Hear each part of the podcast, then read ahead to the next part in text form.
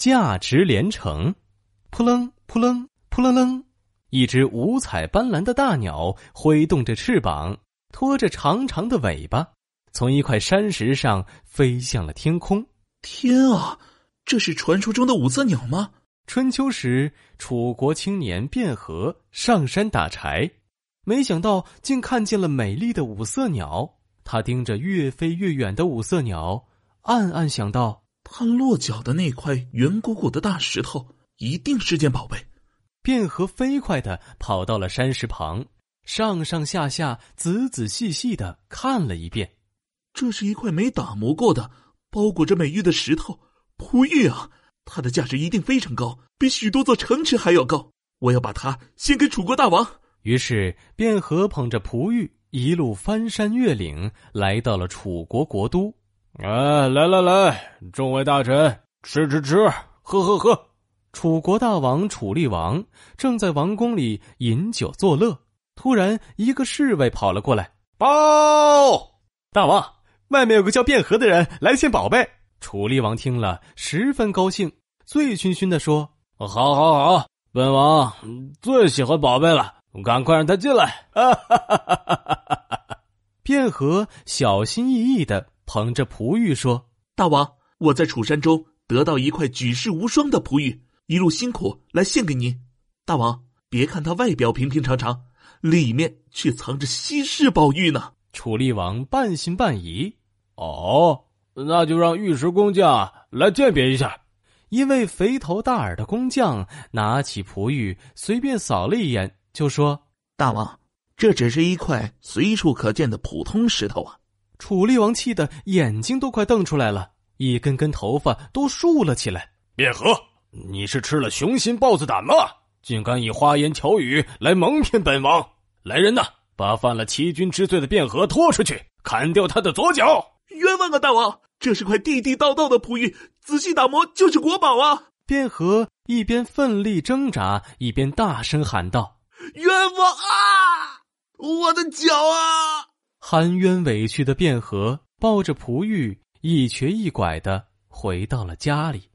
几年后，楚厉王去世，楚武王登上了王位。啊，楚王应该能认得出这个稀世珍宝吧？我要把这块璞玉献给他。卞和拄着拐杖，捧着璞玉，又来到了楚国王宫。大王，这是我在楚山上得到的璞玉，特来献给大王。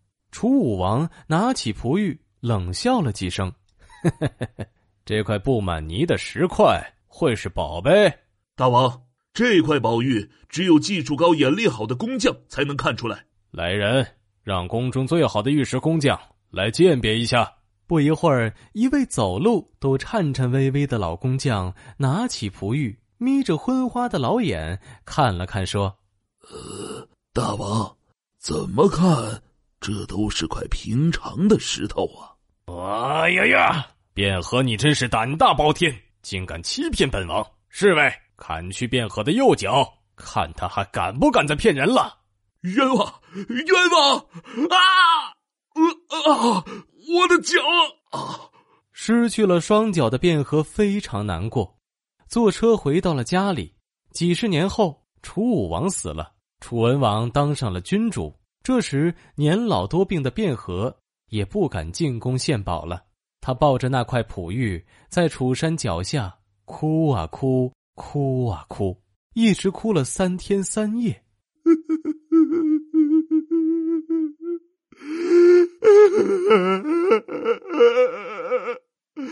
天哪！你开开眼吧！让宝玉遇到贤明的君主吧。卞和是叫天天不应，叫地地不灵，他的眼泪流啊流，最后流出的都是红红的鲜血。楚文王听说此事后，心中十分奇怪，派人把卞和抬进了王宫，满脸疑惑的问道：“卞和。”本王听说你在楚山上整夜痛哭，到底为了什么？难道你是因为双脚被砍了无法走路才痛哭流泪吗？大王啊，我不是因为失去双脚而痛哭的，我伤心的是，稀世宝玉被说成破石头；我难过的是，诚实的人被认为是说谎的骗子。哦，可是这块璞玉前后两位工匠都说是石头啊！大王，其实只要仔细打磨，就能显露里面的宝玉了。来人，去请最好的工匠来打磨这块璞玉。工匠拿起锤子和刻刀，小心剔除了璞玉外面的泥沙和石块，露出了里面光彩夺目的宝玉。天哪，世上竟有这么大的宝玉呀！这块玉是多么洁白无瑕、晶莹通透啊！嗯嗯，如果用它雕刻一块玉璧，一定是镇国之宝啊！工匠们和大臣们对这块宝玉都赞叹不已。看到宝玉终于大放光彩，卞和顿时泪流满面，楚文王也是赞不绝口。果然是稀世珍宝啊！卞和三献宝玉，本王就把这块美玉命名为和氏璧吧。到了战国，和氏璧被赵惠文王得到了，秦昭王表示愿意十五座城池换取和氏璧。因此，便有了“价值连城”这个成语。“价值连城”出自《史记》，指的是物品的价值与城池的价值相当，形容物品、艺术品价值非常高，非常珍贵难得。